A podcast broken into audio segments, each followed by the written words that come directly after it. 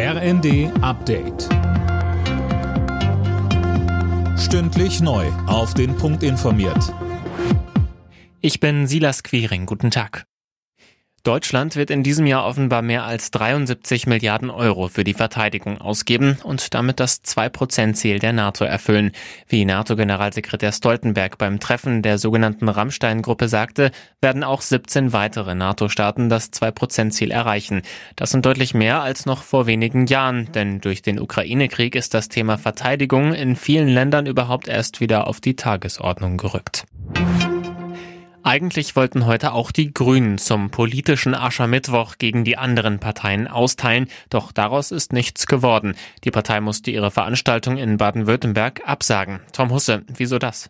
Also die Rede ist von Sicherheitsbedenken. Vor der Halle in Biberach gab es Proteste, unter anderem von Landwirten, die mit Traktoren die Straßen blockierten.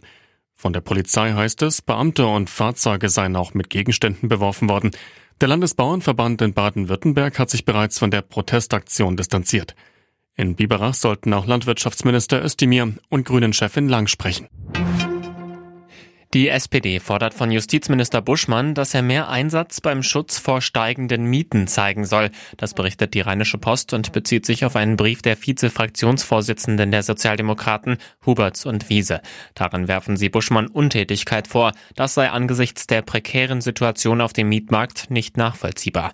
Die Mietpreisbremse läuft Ende nächsten Jahres aus. Daher solle die Mietrechtsreform noch in diesem Quartal ins Parlament, so die SPD-Politiker weiter.